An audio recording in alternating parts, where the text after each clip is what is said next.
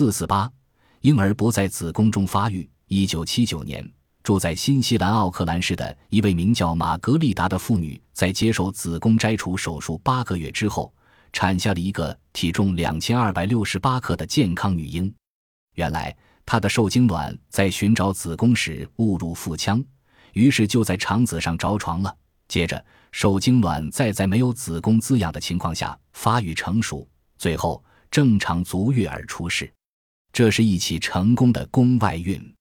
据医学文献记载，世界上曾有二十四位妇女在接受子宫摘除手术之后仍然能够妊娠。当然，实际的数字是会远远超过记载数字的。在宫外孕的一位妊娠中，较为罕见的是腹膜妊娠。一九八一年月，美国新泽西州的外科医生做了一次奇怪的手术。当时，他们认为一位名叫玛丽的妇女子宫上面患有肿瘤，谁知手术时发现那块肿瘤竟是个体重为三千三百五十克的胎儿。一九七九年八月的一天，美国密治安州的外科医生在手术室里为一位女病人做阑尾的切除手术时。割下的阑尾竟是一个还未足月的男胎，而发炎的则是他的一只小脚。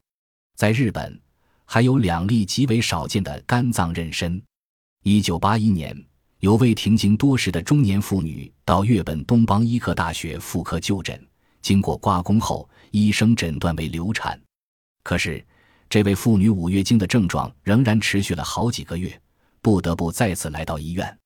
这时，医生们方才怀疑是宫外妊娠，并进行了精细的检查，结果在他的右斜骨的下面发现了一个像拳头那样大小的肿瘤。再仔细一看，这颗肿瘤是胎儿的头，显然是受精卵离开了输卵管，像走入了迷宫似的进入了腹腔，并且通过肠子蠕动的运动被送到肝脏下面着床了。